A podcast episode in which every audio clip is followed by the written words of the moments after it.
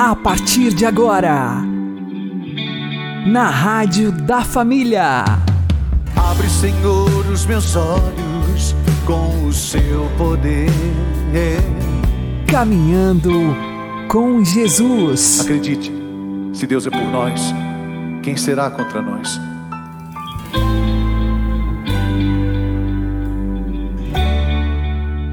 Olá, meu querido irmão e minha querida irmã, ouvintes da Rádio Regional Esperança e também aqueles que nos ouvem pelo YouTube e Spotify. Eu sou João Cláudio e este é o programa Caminhando com Jesus.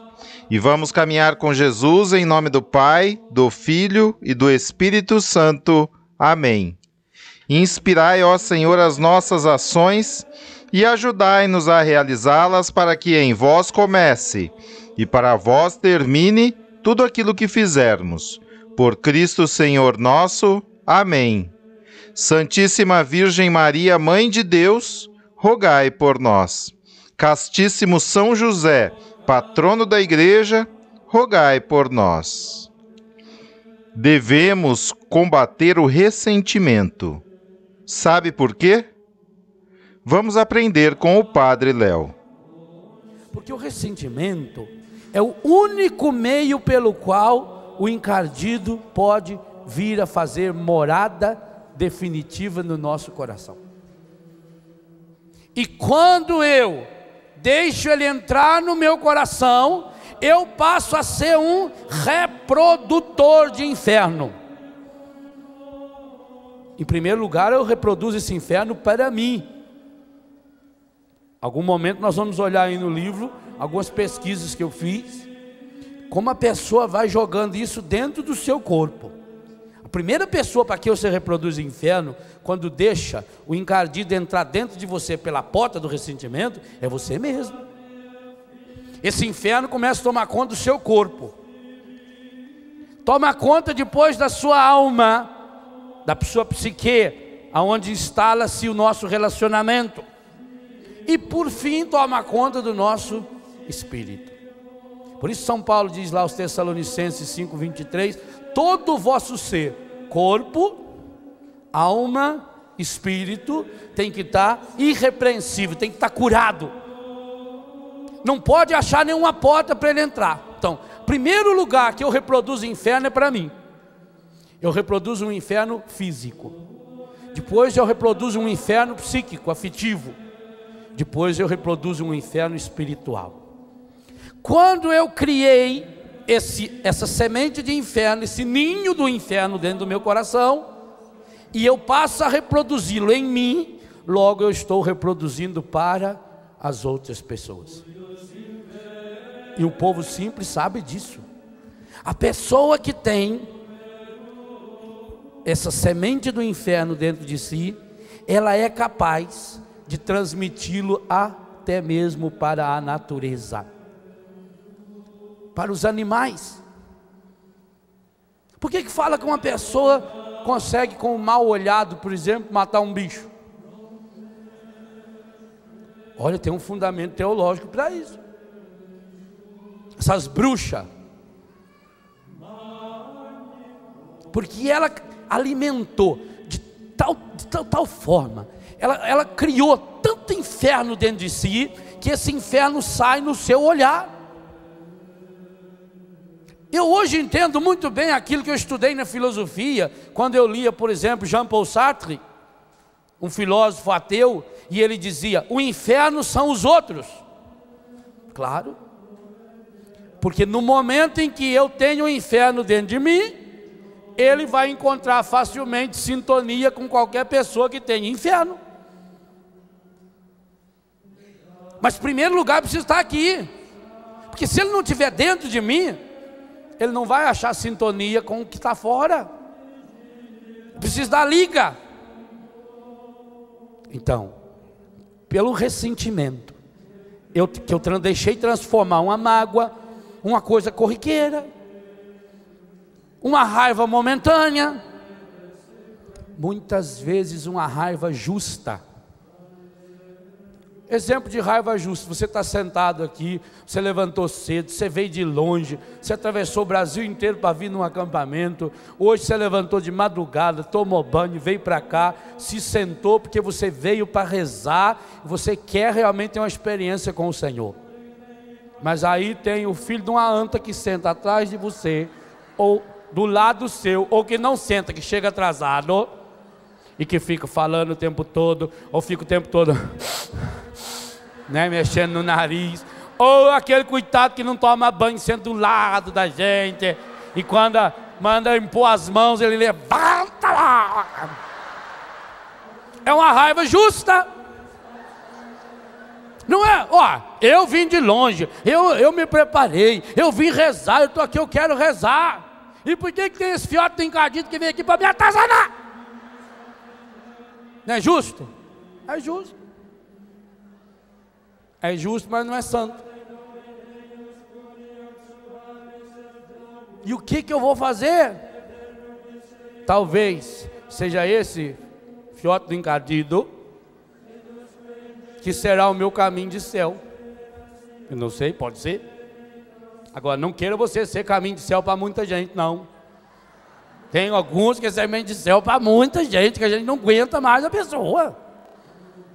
A gente já está pedindo para Deus encaminhar ela logo. Ela já criou muito céu. Está na hora dela. Então é uma raiva justa. Você não tem controle sobre essa raiva. E aí? Então será possível que é pecado mortal sentir raiva? Não. Mas é mortal se eu deixar a raiva se transformar em ressentimento. Como é que se transforma em ressentimento? O que fazer para que não se transforme em ressentimento? E quando se transformar em ressentimento, o que, que eu posso fazer? Sem Jesus, como Senhor, como Mestre, como caminho, nós não temos saída. A cura do ressentimento é absolutamente fundamental. E aqui, meus irmãos, é mais uma das contribuições que o cristianismo tem a dar para a história. Fora de Jesus é absolutamente impossível. Sem Jesus é absolutamente impossível. Por isso eu penso, essa é uma das grandes contribuições que nós precisamos e podemos dar para a história moderna.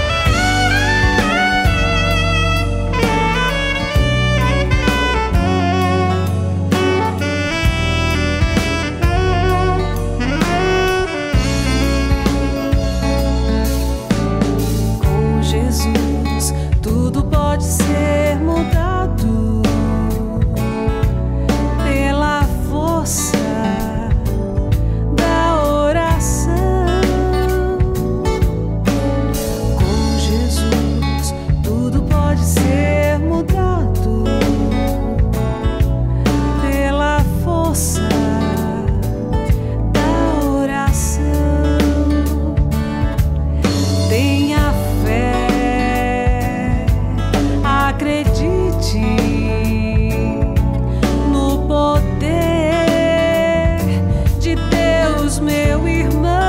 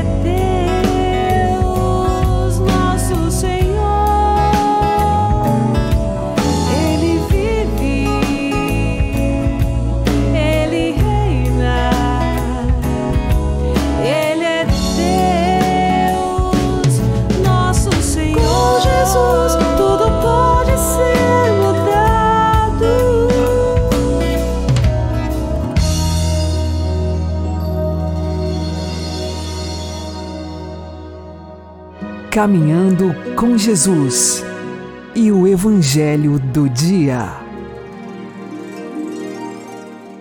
O Senhor esteja conosco, Ele está no meio de nós. Anúncio do Evangelho de Jesus Cristo segundo Mateus. Glória a vós, Senhor. Naquele tempo, disse Jesus à multidão: O reino dos céus é como um tesouro escondido no campo um homem o encontra e o mantém escondido. Cheio de alegria, ele vai, vende todos os seus bens e compra aquele campo. O reino dos céus também é como um comprador que procura pérolas preciosas. Quando encontra uma pérola de grande valor, ele vai, vende todos os seus bens e compra aquela pérola.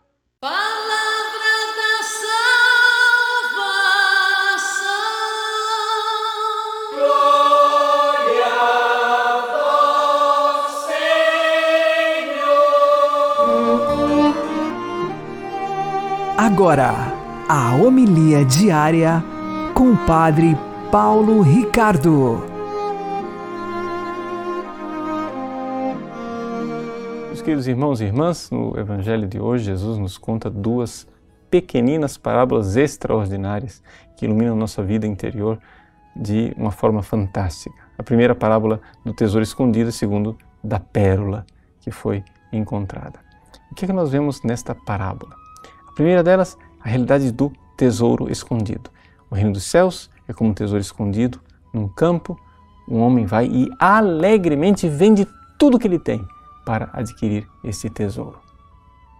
Primeira coisa, o reino dos céus é um tesouro escondido. Por que escondido? Escondido na fé. Aqui nós temos que entender isto: que este tesouro está escondido na fé, Deus se esconde de nós. Deus não se revela plenamente. Deus está envolto num véu e nós podemos chegar a Ele através da obscuridade da fé. E por que Ele quer isto? Porque Ele quer o nosso amor.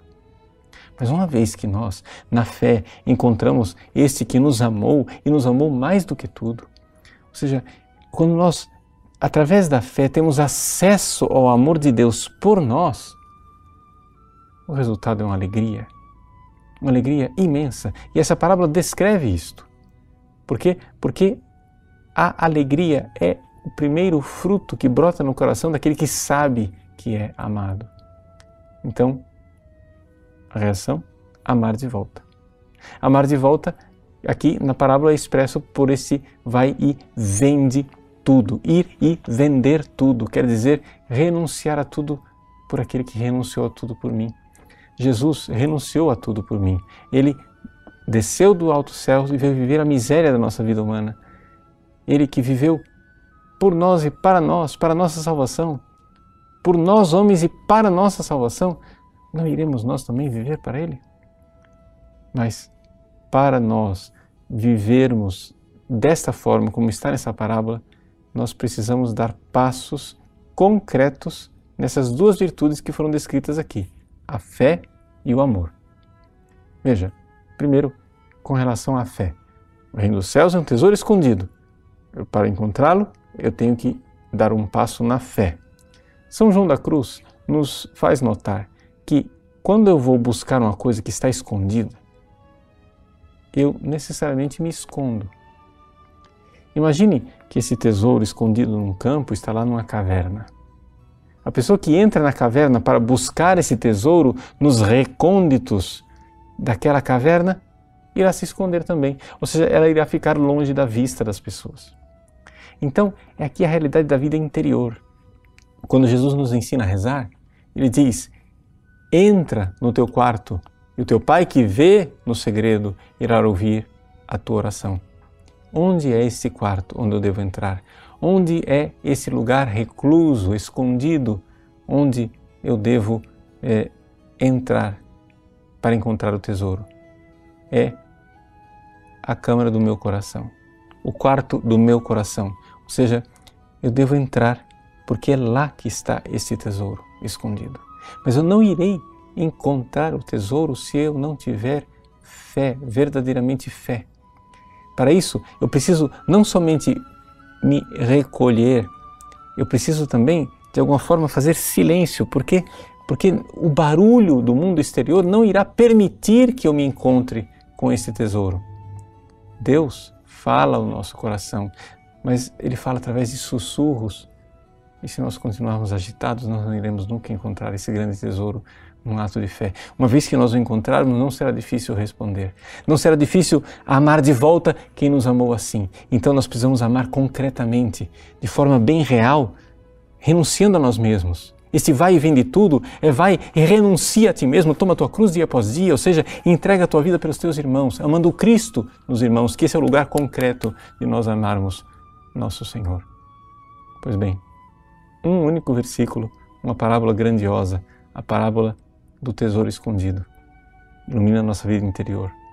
Vivamos essa parábola e nós então iremos receber o grande tesouro Deus abençoe você. Em nome do Pai, do Filho e do Espírito Santo. Amém.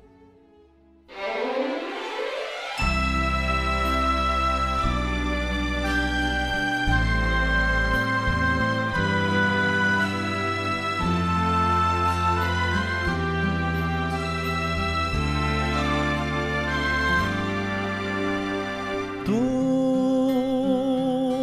me deste um tesouro brilha mais do que o sol. Não, ninguém mais o levará, porque está dentro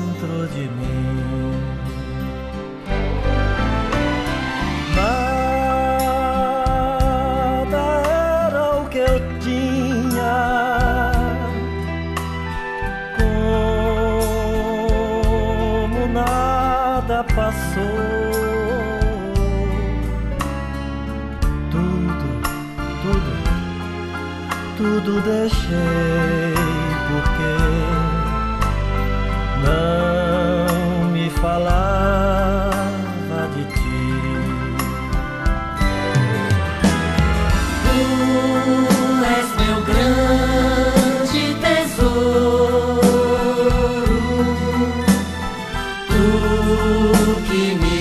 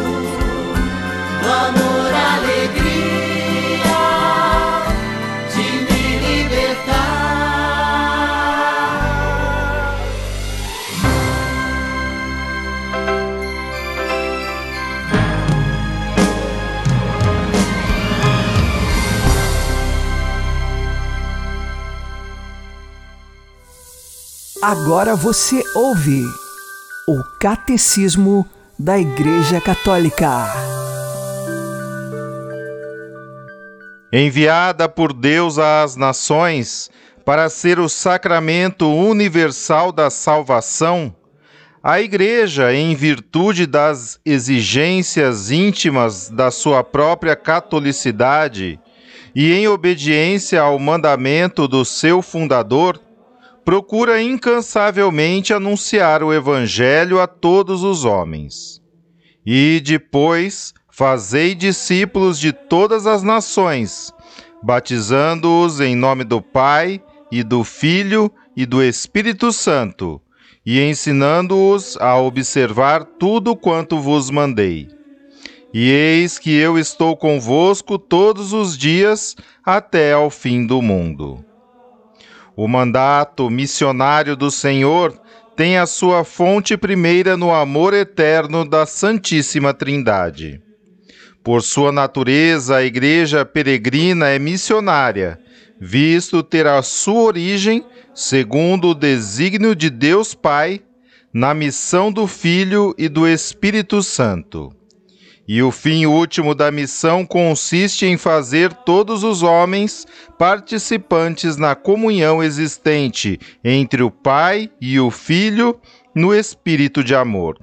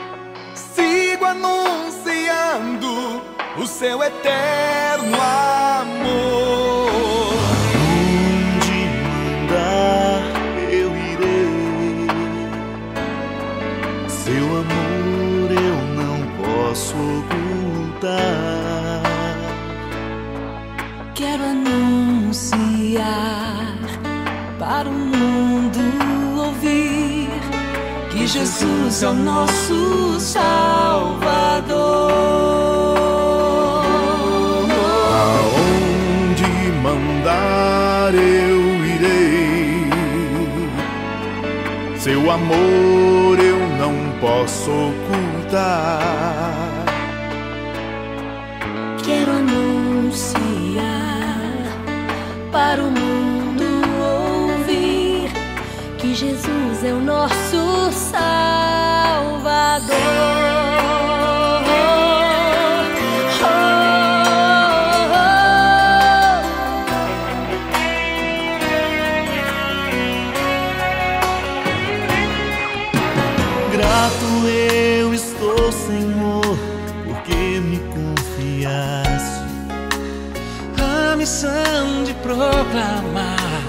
Seu eterno amor. Mesmo sendo tão pequeno, me desse autoridade. De em seu nome anunciar a paz e a liberdade. Aonde mandar eu irei, eu irei. Seu amor eu não posso ocultar.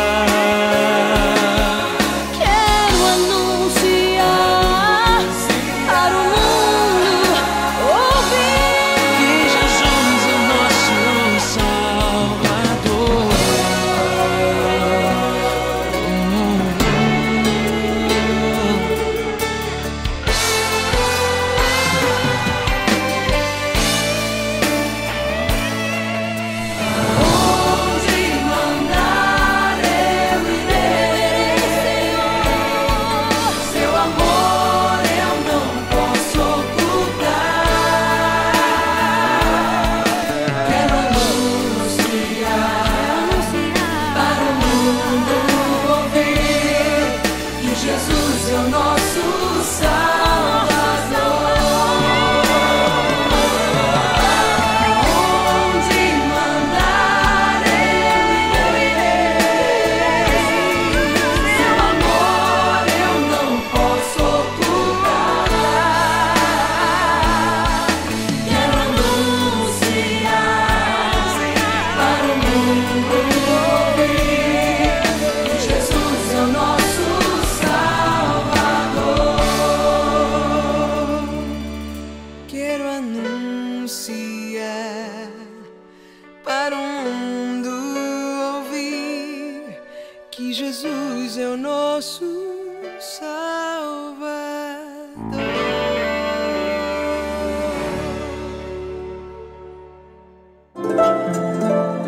Santo do Dia, com o Padre Alex Nogueira. Hoje, dia 27 de julho, celebramos São Pantaleão. Viveu na região da Turquia, que naquele tempo pertencia ao Império Romano. A mãe de São Pantaleão era cristã. O pai dele era pagão, um senador do império. E diante desta realidade, São Pantaleão teve a oportunidade de estudar medicina e depois fez parte da corte do imperador como médico pessoal do imperador. Nesta realidade, um dia, São Pantaleão encontrou um sacerdote que era amigo de sua mãe cristã.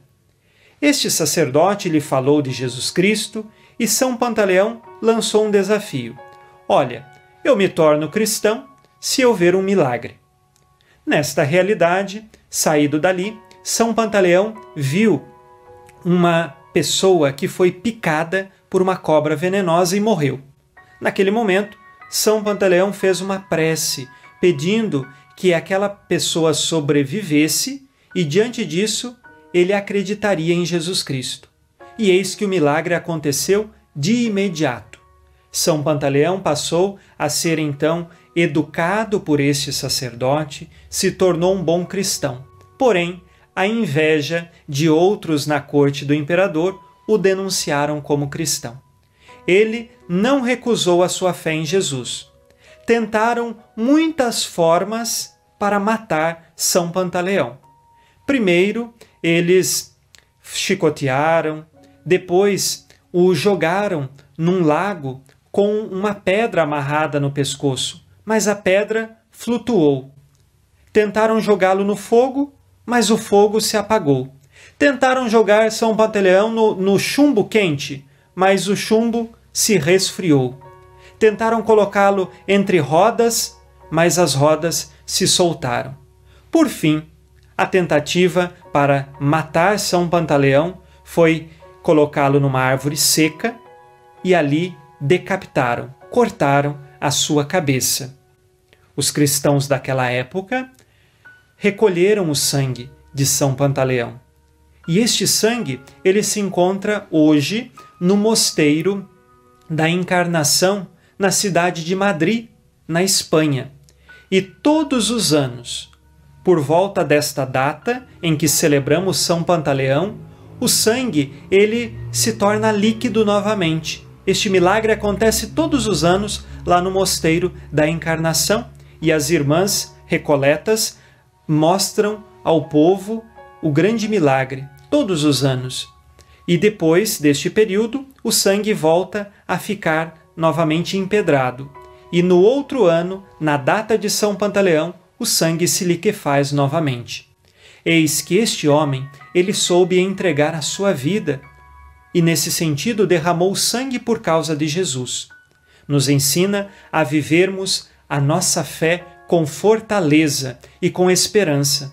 Uma pessoa, ela não entrega a sua vida a Jesus se ela não crê que há uma esperança maior, que há uma alegria que lhe aguarda no céu.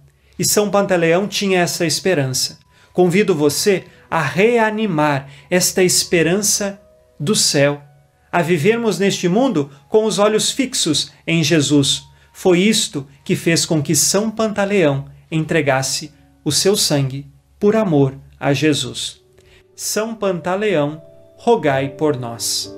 Abençoe-vos Deus Todo-Poderoso, Pai e Filho e Espírito Santo. Amém. Fique na paz e na alegria que vem de Jesus.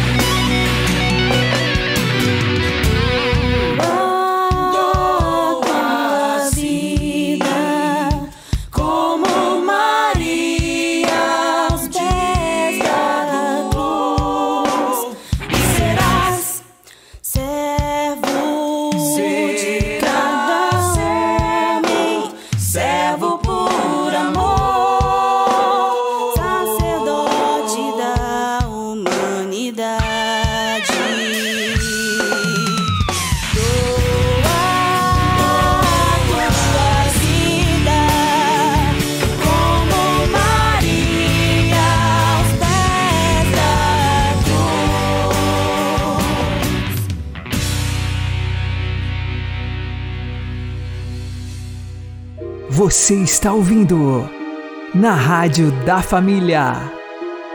Caminhando com Jesus. Oremos.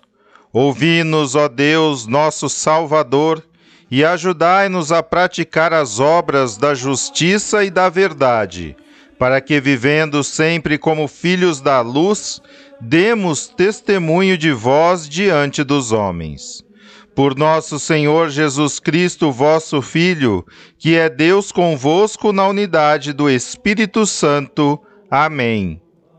O Senhor nos abençoe, nos livre de todo mal e nos conduza à vida eterna. Amém.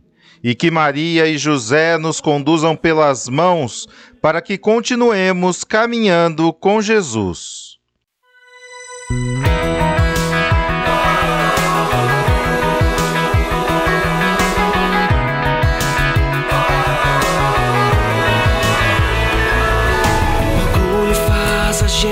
Se afastar de uma vida dedicada ao amor. A inveja que corrói, tanto ódio que destrói, e aos poucos vai minando o coração. Se quisermos um mundo melhor, a mudança começa em nós. Basta você ser luz aonde for, uma vela que dissipa a escuridão. Basta você ser luz aonde for, uma vela que dissipa a escuridão.